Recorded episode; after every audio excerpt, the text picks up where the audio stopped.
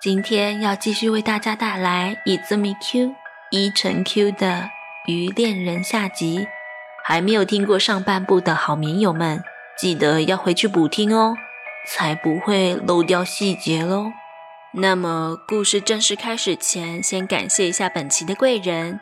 首先是艾肯，非常棒的节目，回味两年，偶然间看到更新，实在太高兴了。希望能常听到更新。谢谢艾肯哦，目前节目是有规划持续制作的，还请多多指教喽。再来是 Mark 八六六，即将出国常驻工作，登机前最后送出小小支持，希望回来时书店依旧在老地方，欢迎光临。出国工作辛苦了，出国难免没有办法像在台湾一样舒心自在，随时有好吃的小吃可以吃。希望 Mark 在异国工作一切顺心顺利哦，不眠书店会陪你度过各种难关的。最后要跟上一期的贵人冠华说声不好意思，我把 十一月十九号说成十一月九号了，希望你不要介意。最后还有要勘误的一点是，上一集最后细姬唱的那一首歌，正确的名称叫做《Tie a Yellow Ribbon Round the Old Oak Tree》。才对，那今天的故事就正式开始喽。鱼恋人下集，第三天的见面也在欢乐的交谈中度过。因为细姬在陆地待的比我想象中还要久上一些，所以我们聊到彼此的朋友，还有生活上的趣事，时间一下子就过去了。到了今天。也就是打从认识起的第四天，我却不得不拖着沉重的脚步前往洞穴。起因是昨天晚上我接到了家里打来的电话，住在别县的爷爷病危了，恐怕剩下不到五天的寿命。父母在明晚下班后就会赶过来接我过去，也就是说，只剩下不到四十八个小时了。虽然知道和细姬相处的时间打从一开始就在倒数，但像这样明确的被宣告终点，心情还是难以调试过来。早安啊，今天你的脸色很糟呢。细姬似乎很喜欢那倚靠着岩壁的位置，从前天起就没有再更换过了。与其说我。不如说你的脸色比较糟吧，连嘴唇都发白了。尽管我是想要转移话题，但他的情况确实就照我所说的，就连笑容也不像前几天那样有精神了。这才比较接近我真正的肤色哦，越来越变回原本的体态了呢。真正的肤色。嗯，在深海里面，因为没有阳光，皮肤自然也不会产生黑色素。再说啊，光吃饼干也会营养不均衡嘛。又来了，细姬再度露出他那一贯的得意表情。果果然还是要吃些什么才好吧？不要紧的，毕竟。人类的食物我吃不习惯嘛，等回去以后就会变得白白胖胖的了。关于海底的话题就到此为止了。我发现他一直不是很喜欢描述那里的事情，所以我到现在对于人鱼的生活模样还是一头雾水的。他有补充解释，这是碍于规定的关系。我们聊了很久，聊到太阳快要下山之前，对于家庭关系什么的这方面的内容，他也变得毫无保留的分享。细姬提到他的父亲和继母根本不在意他的死活，兄弟姐妹也漠视他的存在，因此身为前妻的独生女的他才会愿意舍弃家庭来到陆地，只为了。和他认定的王子在一起，想不到最后却被残忍的抛弃了，就好像笨蛋一样，对吧？喜姬像是自嘲似的这样笑着，但我却一点都笑不出来。才没有那种事呢！我不觉得真心爱上一个人有什么错。第一次，我对细姬说的话提出了反驳。要说谁是笨蛋的话，离开细姬的那个家伙才是真正的笨蛋吧？我自顾自的生气，声音在不自觉的情况下大声了起来。我不明白那个家伙到底在想什么，为什么会愿意伤害像细姬一样这么好的女孩子？对于任何事都很爱笑，明明年纪比我大，却比我幼稚。在那样家庭孤单长大的他，怎么啦？今天发生什么事了吗？喜姬似乎有点被我突如其来的举动给吓到了。尽管如此，他还是用温柔的语气关心我这边的状况。意识到自己刚刚失控的举动。我蜷曲起身子，将整张脸埋到膝盖的中间。到这个时候，就算迟钝如我，也终于发现了自己爱上戏姬的这个事实。在经过了一阵短暂沉默后，我一五一十地告知他明天即将到来的离别。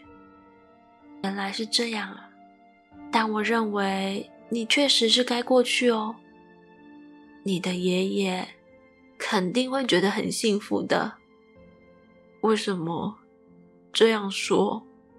我缓缓的抬起头，看着细姬那对直视着我的瞳孔，在生命的尽头有家人的陪伴，那样的结局不是很幸福吗？但没有人不害怕死亡的吧？细姬的说法我也知道，但充其量只是我们的一厢情愿的想法而已。我就不怕哦。既然已经无力违抗命运，那么与其拼命挣扎，不如在坦然接受后，幸福的微笑离去，不是很好吗？他那过分成熟的想法，让幼稚的我根本没有反驳的余地。这番话是我从长辈那边现血现卖的，厉害吧？回归正题，其实，在时间上可以说是刚刚好呢。刚刚好？嗯，原本我也是想挑时间说的。其实我的伤也好的差不多喽，明天我就要回到海底去了。细吉的这番话让我的心整个揪了起来。事已至此，明天的别离早已经没有选择的余地，不是吗？这么说，明天就是最后一次见面了吧？是啊，既然如此，你帮我带奇异笔和一片贝壳过来好吗？贝壳？老实说。我万万没有想到，他最后一次的要求竟然是这两样莫名其妙的东西。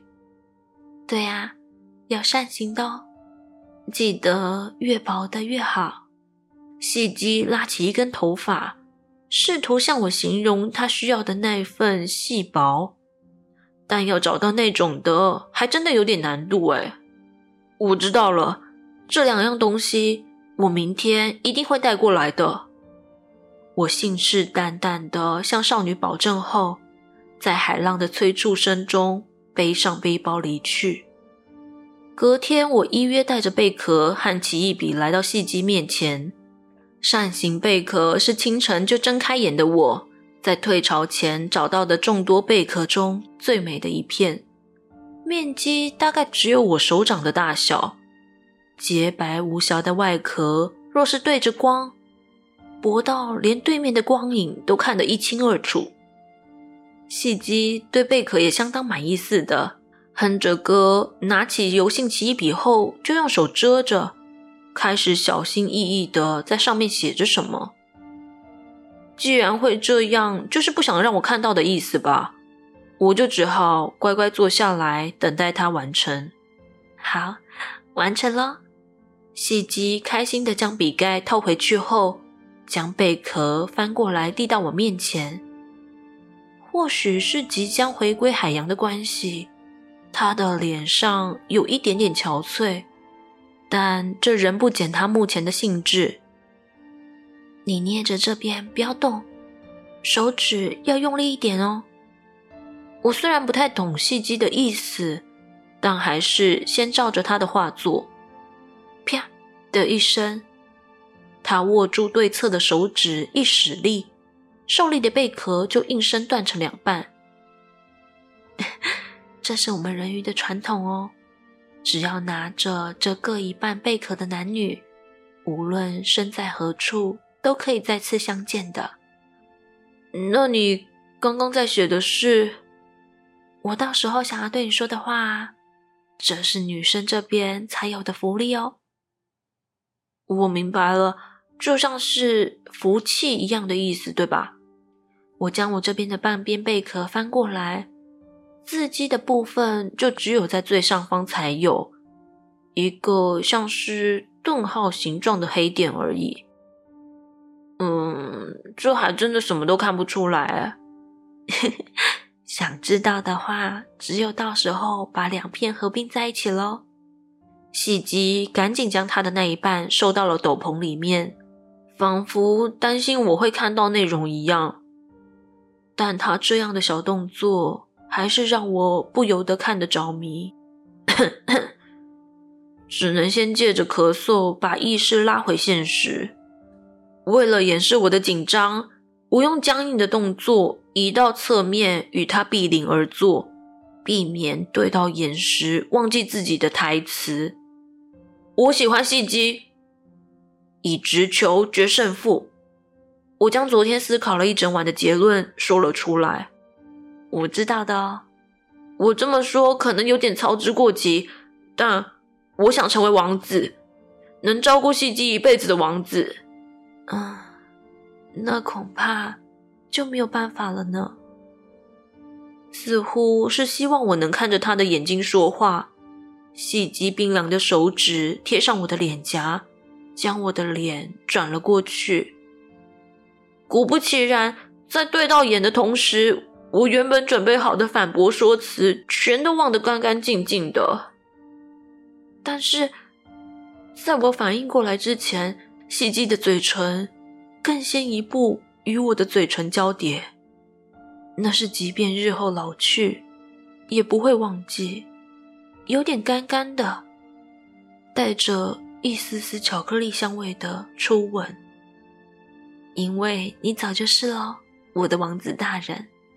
细鸡轻抚着我的耳鬓，红着脸的少女用微笑的表情如是说着。看到这表情，失去理智的我。不知道从哪里涌现出来的勇气，再一次的朝他那小巧的嘴唇攻去。接下来的时间里，我们每说不到几句话，嘴唇就再次贴合。到后来，我们的舌头渐渐缠绕在一起，彼此交换着口中的唾液，生怕和对方停止交流一般。然而，在不知道是第几次的接吻中，我试着抓住他肩膀的手，不小心触碰到他的胸部，察觉到这个意外的他，缓缓地将嘴唇移开。真是的，小色鬼。像这样轻轻的蹙眉看了我一眼后，他将胸前的布料微微敞开，引导着我的手掌包覆在他那饱满的乳房上。这是我第一次碰触到女性的乳房，柔软却又不失弹性的手感，过去未曾在任何地方体验过。意外的是，我并没有因此而感到兴奋不已。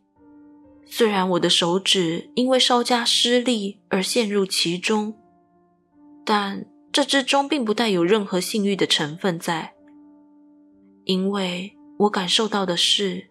持续从他那内心深处传来那份规律且不断重复的微弱跳动。那是真真确确，细姬存在于这个世界上唯一的证明。别离的时刻来得很快，我和细姬从互相依偎的浅眠中同时醒来的时候，海水几乎要淹到入口处的位置了。整个洞穴里摇晃着暗蓝的色调，就算心里千百个不愿意，在细姬的坚持下，我还是开始进行简单的收拾工作。我们之间并没有太多的对话。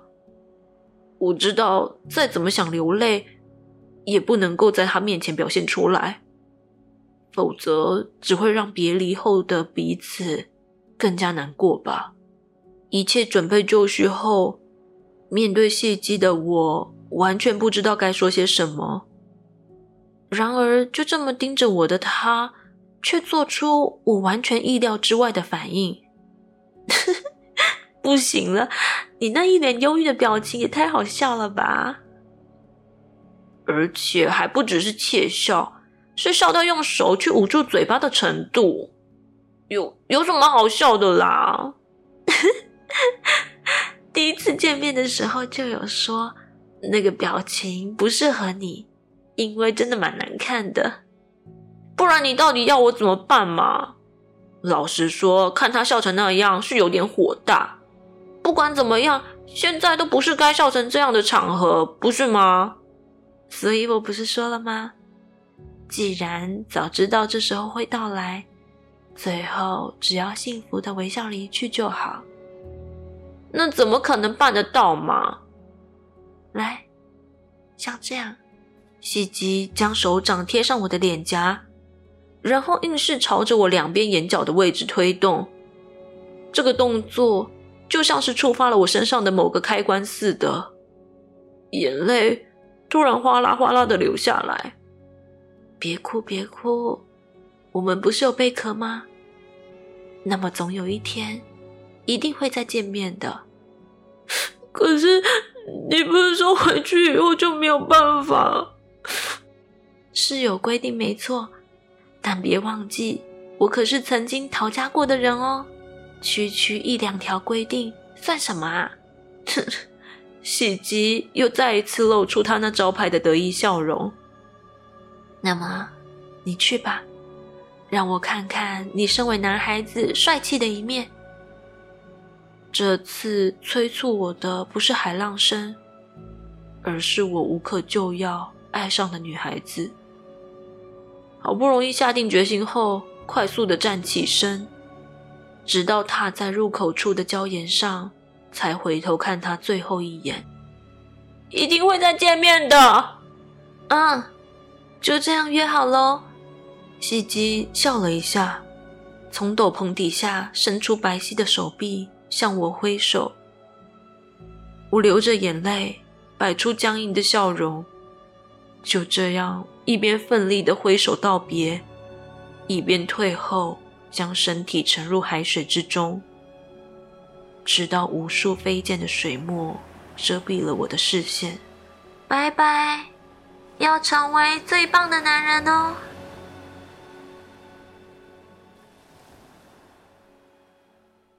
我坐在电车上，看着窗外的景色快速流过，耳机里面传来的是邓丽君甜美温暖的歌声。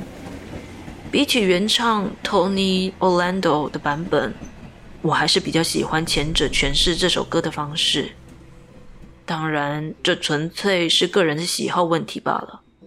年纪和我相去不远的列车长走了过来，告知我可以往前面的车厢移动。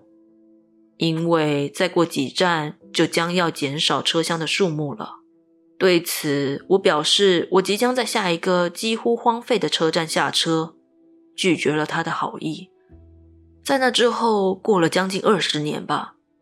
自从当年外公和外婆迫于医疗问题搬离了那个村庄后，我再也没有机会踏回这块土地上。升上国中二年级后，相继而来的课业压力与人际关系经营，简直就像是要逼迫我忘记一切似的。硬生生的将我塞入了社会的框架之中。现在的我已经迈入婚姻，孩子也即将在半年内出世。我虽然从未忘记过关于戏姬的一切，但那次宛若童话般的邂逅，就像是被收纳进盒里一样，若在平时绝对不会轻易打开，与我现有的价值观产生冲突。而重新打开这尘封已久的记忆的钥匙，是前几天在深夜播出的廉价节目，以耸动浮夸的标题。描述我高中时震惊社会一时，诱拐后分尸藏匿，而凶手尚未伏法的悬案。节目内容当然是极度泯灭人性，被切割成上下两半的被害者，被打上整片马赛克的印象画面。说来奇怪，明明是杂乱无章的报道，却如同对准弹子孔的撞池一般。将童年的片段记忆一一对齐，然后咔咔咔的转开锁头，变得更荒凉了。这里，我提着单肩背包，在年久失修的小站下车，站在铁轨上，用火柴顺手点起了一根香烟，毫不犹豫地朝着只能称作为受尽的小路走去。先从结论开始说起好了。戏姬曾经提到过的王子，我想我已经掌握他的真实身份。我和戏姬相遇的第一天是没有电车停靠的周末，因此村长的孙子在那天回来探望就显得十分不合理。以此为前提，就能解释当初为什么会在这条兽径上。出现只有年轻人才会着用、深埋入土中的那个靴印，比想象中的还要近嘛。走没多久，就看到了那个如同秘境般的海岸。香烟在走到一半的时候就抽完了，虽然还想再抽，但考量到接下来的行程，我还是放弃了这个决定。今天的运气很好，正午十二点的现在正处于退潮的状态，我就这样穿着牛仔裤，直接踏入碧蓝的浅海中，朝着那早已干枯的灌木丛走去。在侧身进入了岩壁的裂缝后，里面的空间并不足以让我自由活动，于是我先将背包丢到上面。靠着二头肌的力量，将整个身体撑了上去。蓝洞里面的岩壁流出涓涓的山泉水，我顺手捧了一把，喝进嘴里。甘甜的味道让我想起外婆说能有治百病的功效。我想这并非传说，而是不容置疑的事实。即便摸不透原理。但我确信，在止血方面绝对有极强的效果。然后我咽下一口水，再往前缓缓地走了几步。我终于见到那名少女的遗骸，戏姬维持着和当初一样的姿势，静静地倚靠在那里，仿佛时间从未流动过。他仍然将我当初借给他的餐巾当做斗篷般披着，双手像是珍惜似的捧着那只有半片的贝壳。我小心翼翼地从他那化为骸骨的手指中拿起贝壳，和我所持有的那份合并在一起，上面拼凑出来的字样，让多年未曾哭泣的我。不禁声泪俱下。谢谢你，一直记得我。那就是戏姬想要在见面时对我说的话。对不起，戏姬，我来晚了。对不起，我无法控制自己的眼泪溃堤。这么多年以来，他一直在原地等待着我回来，而我却迟迟到现在才发现这一切。世界上根本不存在什么人鱼。当时戏姬为了替年纪尚幼的我着想，自始至终都没有让我发现他所遭受的残暴遭遇，反倒是借着最初的误会，陪我共同编织起了纯真的童话。等到心情平静下来以后，已经是十几分钟之后的事情了。为了那个总是坚强笑着的戏姬，我也不能老是哭哭啼啼的，因为他曾经说过，我不适合这样哭丧着脸的表情。走吧，让我带你回家。我用方格巾将他那只有上半身的遗骸包覆起来，而另外找到的骨盆以下的部分也仔细的拾到背包之中。最后，我把轻的不可思议的他背在身后，带他离开这个他始终无法逃离的洞穴。至于那不属于我们两个的，拉链早已被扯坏的绿色光滑睡袋，我将它独留在蓝洞的深处。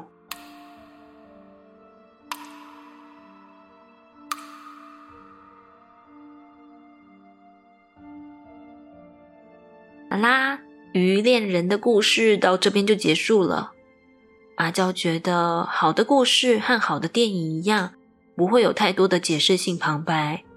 而是将线索埋在细节里面，让人细细的品味之余，在结尾处一口气的回收，给读者一种恍然大悟的感觉。像故事里面的泥泞中的靴印、瑞瑞字样的睡袋拉链、附近高中的诱拐案件、能治百病的山泉水。还有在电车停驶的周末来拜访村长的村长孙子，这一切都和最后的诱拐分尸案结合在一起，就像主角说的，这是最后一块拼图，也就像呃记忆的钥匙一样，解锁了一个凄惨但又很温柔的故事。可能会有人想问说，为什么戏姬不让主角报警，然后有机会送医？我想这是戏姬最后的温柔吧。他知道自己离开了泉水，很快就会死掉，也担心年纪还小的主角会留下很深的心理阴影，干脆就将错就错的演了一出人鱼公主的故事吧。那我们今天的节目就到这里告一个段落。如果喜欢这样的风格，这样的笔触，还请多多支持作者喽。他的近文学专栏，我放到节目资讯栏的地方。那我们下一期再见喽，拜拜。